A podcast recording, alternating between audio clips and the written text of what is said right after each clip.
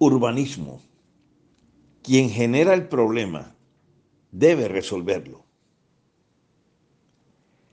Cementos Caribe es solo un recuerdo, pero durante su permanencia en Barranquilla adquirió la más impresionante cantidad de tierras al norte de nuestra ciudad, desde las que extrajo material de cantera como insumo para la producción de su cemento. Con su empresa Urvisa construyó Villa Santos, luego Villa Carolina y Miramar y compró miles de hectáreas como tierras de engorde, previendo que la ciudad crecería hacia esa gran área, como efectivamente ha sucedido. Hasta ahí todo es normal dentro de la actividad comercial de una empresa privada. Pero para muchos, Argos, que es hoy la empresa antioqueña propietaria y explotadora de esos muy extensos y supervalorizados terrenos, está en deuda con Barranquilla.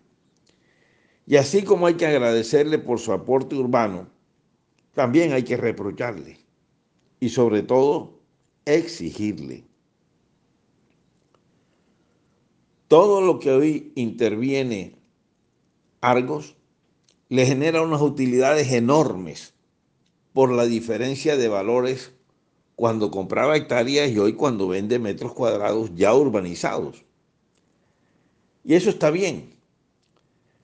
Pero así como explota sus tierras, genera unos problemas de movilidad tremendos que se irán incrementando con el tiempo.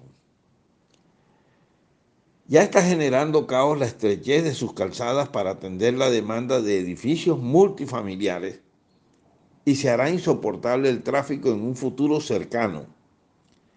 Esa es una triste e incuestionable realidad. Pero hay un hecho que no he podido entender y mucho menos asimilar.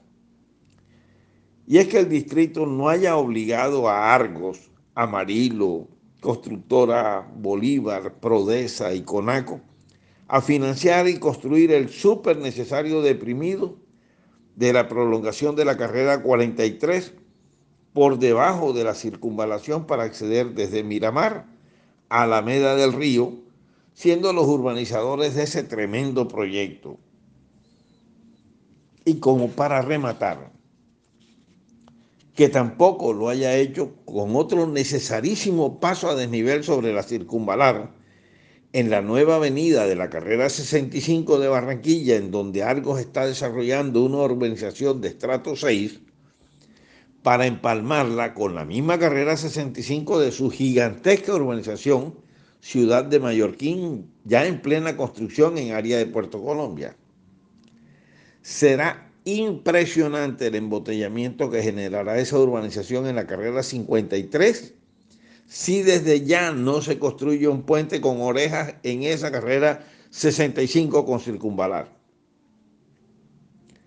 Hace varias décadas, esa empresa participó en la construcción del deprimido debajo de la circunvalación prolongando el bulevar de la carrera 53 para explotar sus predios del otro lado.